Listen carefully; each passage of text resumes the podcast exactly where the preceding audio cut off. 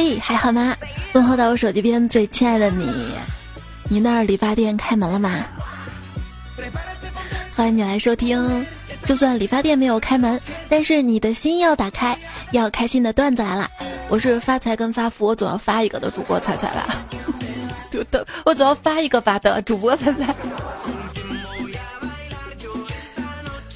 就是汉字的这个顺序，不影响阅读。通过这次疫情啊，我发现自己真的是太穷了，在家就停到大街上宣传车来回喊着：“没事千万别出门，没事千万别出门。”我估计我出不去，我上哪儿弄这四千万去？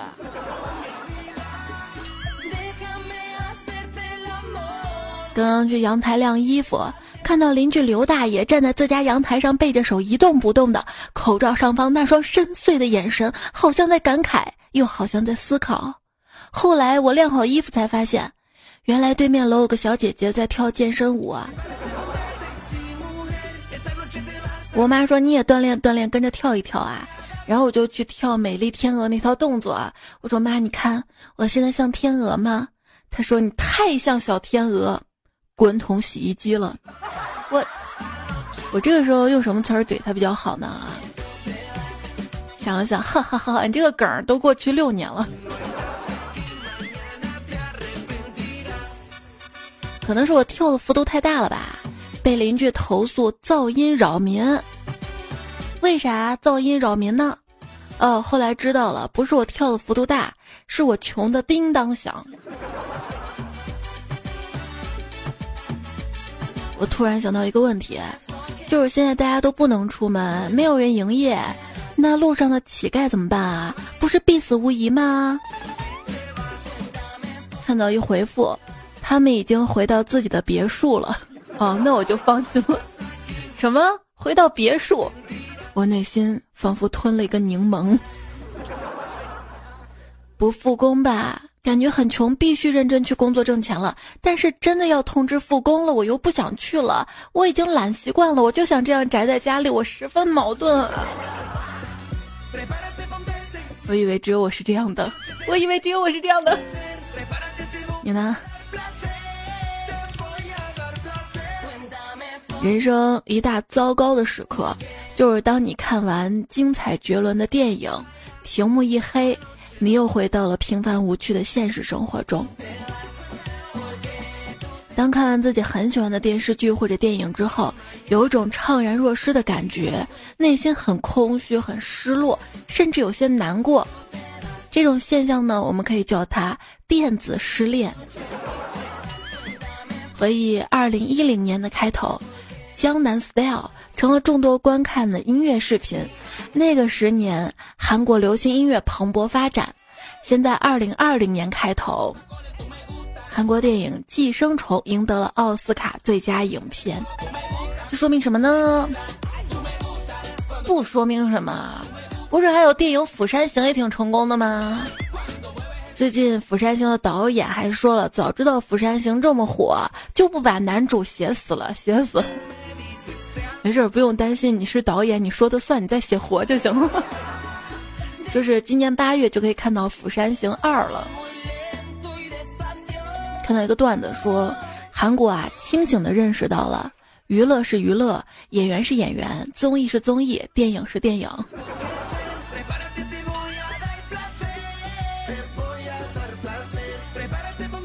我问朋友啊，如果说你在家两天上不了网，你会死吗？他说会的，我说至于吗？他说至于，那么长时间 WiFi 修不好，老婆肯定会把我活活打死的。该换路由器了，就是 PS 的那种哈。还能修图吗？你说 WiFi 突然不灵活了是吧？路由器老化了是吧？叔叔阿姨，我可以玩你们家的 PS 吗？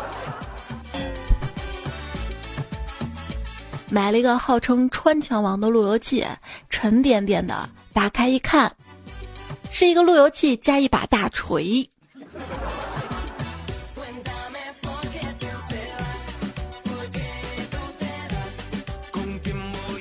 我觉得现在的手机厂商是不是考虑一下返璞归真？摄像头越来越多才是方向错了。用一个摄像头干五个摄像头能干的活，那才是正事儿啊，对吧？少一个摄像头，那个屏幕也不至于开一个葫芦孔吧？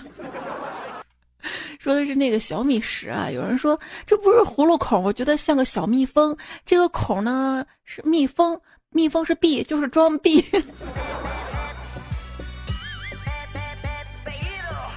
如果你买九十九个二手手机，打开谷歌导航，那么你走到哪里，哪里都会显示拥堵。现在能走哪里去啊？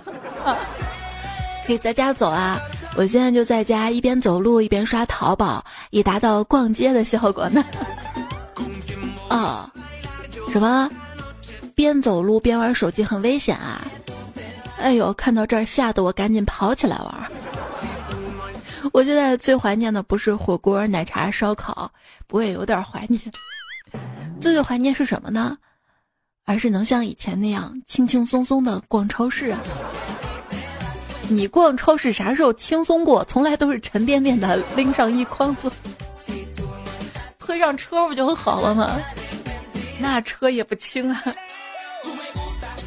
当然了，不影响我网购哈。我网购了一箱食品。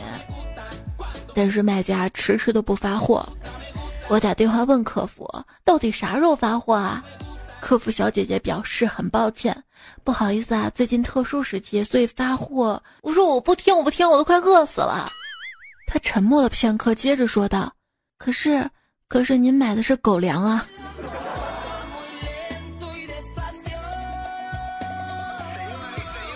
今天我爸妈因为让谁出去买菜，在客厅吵了起来。我爸说我是家里的顶梁柱，我去。我妈说你知道买什么菜吗？买多少吗？你会挑吗？那那你给我写个单子，告诉我啊！我在家憋了这么久啊，这放放时间就不能让给我吗？我爸最后妥协了，那你去，我不去了。结果我妈来了一句：“外面那么危险，你让我一个女人出去，你何居心啊？你是不是不爱我了？”嘤。行，我去。下午去超市采购，在入口处测体温嘛，测出来三十七度一，阿姨说我超了，不让我进。我正着急怎么办的时候，阿姨把我的手拿到门口冷风处晾了一会儿，好，三十四度可以进了。我还能这样？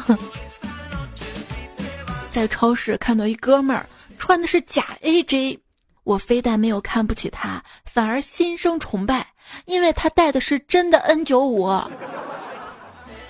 你不能因为人家戴了好口罩就去抢，知道吗？我昨天看新闻说有人在超市还还还扒拉口罩，我这大家要和气和气啊！在超市买菜的时候，我身后个男生在打视频电话，他一直问电话那头的女生：“哎，你想吃什么呀？你告诉我呀，我给你冒死送过来啊！哎，你快说啊，你想吃什么的啊？赶紧说啊！”电话那边女生软软的回答道：“不用啦。”我都不吃，我就想见见你。结果男生果断的回答道：“啊，你都不吃啊？行吧，那那算了，我挂了啊，再见。”我